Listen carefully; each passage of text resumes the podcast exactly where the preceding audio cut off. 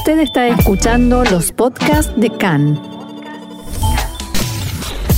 CAN, Radio Nacional de Israel.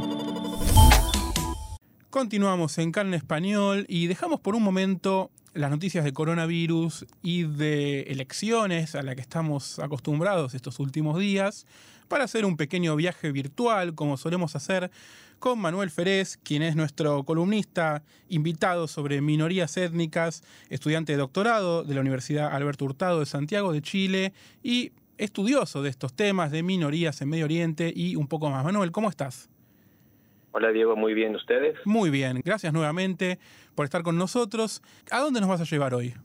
Pues fíjate, digo que eh, yo estaba concentrado últimamente estas semanas de vacaciones en temas de minorías en el Cáucaso, pero a finales de diciembre salió una noticia eh, sobre el asesinato de una activista baluche que llamó mi atención no solo por el asesinato en sí, sino por el silencio que rodeó este asesinato y por eso quisiera yo platicar con ustedes sobre el pueblo baluche. Claro, la verdad es que no hemos visto nada en los medios, ni siquiera te voy a decir recientemente, en años de trabajar en los medios, no, no, recuerdo haber visto, claro. Eh, el silencio de nuestros medios, por ejemplo, ante este asesinato, que no es el único, esta activista que se llamaba Karima Megrab, conocida como Karima Baluch, fue asesinada en la ciudad de Toronto el 21 de diciembre. Ah.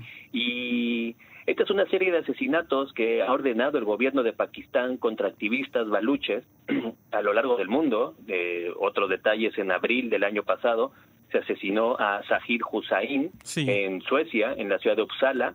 Y entonces estos asesinatos de activistas baluches, que no es poca cosa, Diego, esta señora Karima, Karima Megrab, había sido designada en 2016 una de las 100 mujeres más influyentes del mundo. Y esto llamó mi atención a esta minoría, a este pueblo baluche, y esa es la intención de platicar hoy con ustedes. Claro, quiero preguntarte primero entonces, ¿quiénes son? ¿Dónde están? ¿Dónde viven? Eh, en qué países, qué países está su tierra, qué, cuáles son las características, cuál es la religión, un repaso, como dicen en inglés, 101 sobre los baluches. Mira, los baluches son un pueblo que habita la zona del Baluchistán, que es una provincia de Pakistán. También hay un Baluchistán, Baluchistán en el sur de Irán. Eh, ellos son alrededor de 12, 15 millones de personas y este Baluchistán, que es una zona semiárida, eh, acabó siendo dividida, como te decía, entre Pakistán, Afganistán, también hay baluches en Turkmenistán y, por supuesto, en Irán. Ellos tienen muchas leyendas de origen, eh, de donde se provienen. La, la más cercana o la más cierta es que son una serie de tribus que emigraron a esta zona desde el mar Caspio y se asentaron en esta zona del Baluchistán eh, entre los siglos 5 y 8 después de Cristo y bueno, para para que los radioescuchas se entiendan un poco, eh, los baluches son musulmanes, en su mayoría musulmanes sunas, aunque también hay todavía creencias preislámicas eh, persistentes en el pueblo baluche. Es un pueblo muy orgulloso de sus costumbres, su cultura y que se ha resistido a los proyectos de control eh, no solo de, en la época moderna, sino de los ingleses en su momento, de los rusos en su momento, porque la zona del Baluchistán, Diego, y eso es lo increíble de por qué el silencio, en la zona de Baluchistán, por ejemplo, es donde Pakistán ha hecho sus ensayos nucleares. Claro. ¿Ok?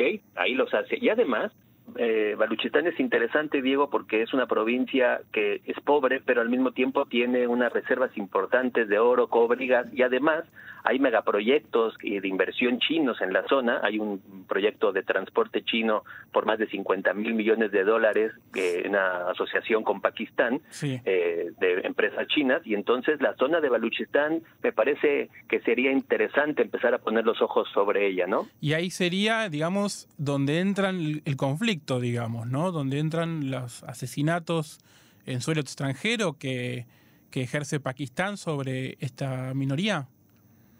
Por supuesto, porque lo que hay que entender aquí, Diego, en el caso de las minorías que hemos analizado aquí con ustedes, eh, hay muchas minorías que tienen representaciones en el exterior como representantes, ¿no? En el caso de los baluches, estos, estas personas hablaban en los medios internacionales en Estados Unidos, Canadá, Reino Unido, Suecia, sobre la situación del pueblo baluche y la embajada de Pakistán, llena de espías, los ha perseguido y eliminado. Eso lo hemos visto en el caso de los kurdos, en el caso de los armenios, o sea, este activismo internacional, pero ocupa a Pakistán y ahí empieza a haber una serie de asesinatos que tristemente pasan desapercibidos por la prensa latinoamericana, ¿no? Sí. Eh, étnicamente, mejor dicho, el grupo étnico de los baluches eh, habita más que nada la zona de Pakistán, ¿verdad? ¿Cómo fue el, el momento de la división de India-Pakistán? cuando es la independencia de Pakistán, que se retiran los ingleses, a partir de ahí empieza el conflicto con los pakistaníes, digamos? Bueno, realmente eh, esto es un eh, conflicto intrínseco de la creación del Estado pakistaní. Hay que reflexionar sobre qué implica ser pakistaní, ¿no? Pero la zona de Baluchistán, llegó fue una zona discutida incluso eh, desde el siglo XVI, donde el imperio persa intentaba controlar esta zona. Quitándole el poder a las dinastías locales. Pensemos que Pakistán, cuando se crea Pakistán, claro, efectivamente, como tú dices, este es un conflicto que adquiere una nueva dimensión en 1947 con la partición, pero pensemos que en Pakistán hay baluches, hay pastunes, hay punjabis, hay sindh, es una es, muy difícil crear un estado pakistaní homogéneo cuando lo que tienes ahí es es una diversidad étnica importante y además para terminar la respuesta los ingleses le heredan el problema a Pakistán de alguna manera. Los intereses británicos en la zona datan de 1839, Diego, imagínate, porque, claro, es una zona importante para el control del comercio hacia la India y también por sus recursos naturales de la zona del Baluchistán. Y entonces, digamos que los baluches nunca han logrado ser verdaderamente independientes. Tuvieron una república que duró no sé cuántos días, un medio mes o un mes y medio, ¿no? Pero realmente es una zona controlada por potencias exteriores. ¿Y cómo es la relación con Irán, que es el otro vecino o el otro lugar, el otro país que de hecho habitan? Que Irán, sabemos, no es muy afín a tener minorías étnicas distintas a, a la corriente principal. Esta pregunta es muy importante, Diego, porque a mí me ha sorprendido este esta adoración, a, por ejemplo, a Soleimani, ¿no? Sí. Eh, cuando uno habla de Soleimani, a veces piensa que solo operó hacia afuera, pero Soleimani y el régimen iraní también han oprimido internamente a sus minorías. Claro. Solo un dato para que pongamos en, en, en perspectiva. Irán en 2020 ejecutó a 255 personas. De esas 255 personas, 12 fueron ejecutadas por opositores políticos. Y de esas 12 personas, 6 fueron baluches. O sea, en Irán hay una represión a los baluches que lleva a sus activistas políticos a ser eh, ejecutados, eh, ejecutados. Y hay una ONG que se llama Iranian Human Rights Monitor que constantemente publica este, estas persecuciones a las minorías, pero eh, para terminar mi respuesta, el régimen iraní ha perseguido, asesinado, marginado a sus minorías. No estamos hablando solo de los baluches, sino también podríamos hablar de los azeríes, de los kurdos, de los judíos, y constantemente el régimen iraní ejecuta a estas minorías. Yo por eso me sorprendo de que haya voces de América Latina que aplaudan al régimen iraní y alaben a un tipo como Soleimani, que internamente reprimió a sus minorías, ¿no? Entonces esta ejecución de prisioneros políticos, incluso más allá de lo baluche, un caso muy famoso en el 2020 de, de, de Irán fue el caso de este atleta, ¿no? El luchador, luchador de lucha libre Nafik Akiri y un periodista, Rujala Sam, pero solo son dos de 255 personas ejecutadas en Irán y ahí adentro, para terminar, la zona baluche de Irán también ha sido suprimida en sus manifestaciones políticas por el régimen iraní. Claro.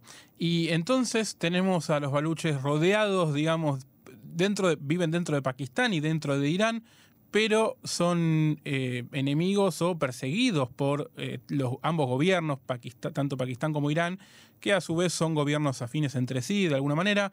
Eh, ¿Quién es aliado de los baluches? ¿A quién recurren cuando necesitan ayuda?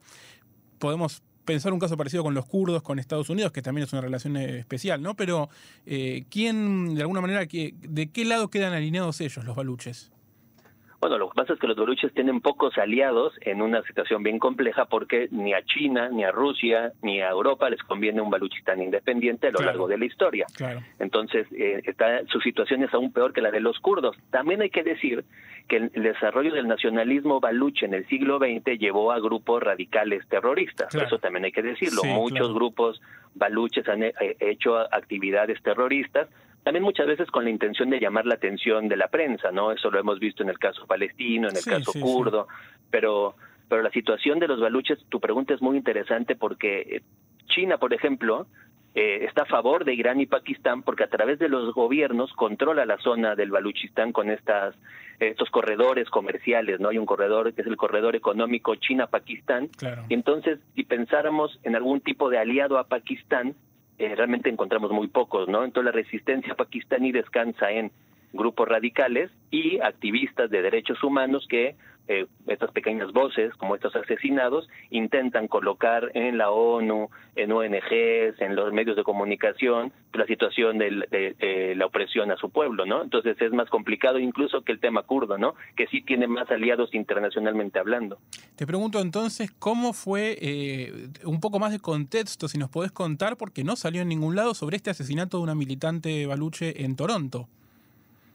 Sí, esta muchacha eh, estaba tramitando, Karima Megrab, que incluso su nombre de batalla sería Karima Baluch, como decía hace ratito, eh, ella estaba tramitando como refugiada política en Canadá y estaba en un, en un hotel, ella tenía 37, 38 años, eh, ella era parte de una organización muy activa en la diáspora, es la organización de estudiantes baluches, también denominada ASAD, esta organización es un grupo prohibido por el gobierno pakistaní y por el gobierno iraní, pero eh, como te decía, estos activistas eh, intentan sensibilizar, no sé, esta muchacha era muy activa en universidades, daba conferencias, mira lo que pasa con los baluches, etcétera, etcétera, y denunciaba en los medios internacionales las violaciones a los derechos humanos que en la zona de Baluchistán son escandalosas. Yo invito a nuestros radioescuchas que después de esta charla que tenemos se metan en internet a buscar la situación de derechos humanos, las torturas, ejecuciones, desapariciones forzadas a que están sometidos los baluches, y son terribles, son terribles. Y entonces esta muchacha eh, fue, fue encontrada muerta eh, en un hotel eh, un día después de que se reportó su desaparición y todo apunta a que es el régimen de Pakistán que a través de personas que incluso operan eh, a través de la embajada la ejecutaron en este en este hotel, ¿no? Sí, lamentablemente no no ha trascendido y nada nada parece indicar que estas cosas van a van a dejar de pasar. Manuel Férez es estudioso de las minorías étnicas en Medio Oriente y el Cáucaso y estudiante de doctorado en la Universidad Alberto Hurtado. Muchas gracias nuevamente por llevarnos a pasear por, por Medio Oriente y por el Cáucaso, conocer las minorías, conocer las historias de los pueblos de alguna manera oprimidos o desconocidos por las potencias regionales y esperamos en algún momento poder volver a hablar de los baluches más sobre su historia, sobre sus mitos, con, más, eh, con mejores noticias. Esperemos que sí y gracias a ustedes por darme este espacio para visualizar estas minorías que tristemente eh, pues no son tomadas en cuenta, eh, no tienen prensa, no tienen digamos apoyo y es una manera de a lo mejor interesar a algunos de los radioescuchas en estos temas, ¿no? Yo les agradezco este espacio. Sin duda. Continuamos entonces en CAN en español.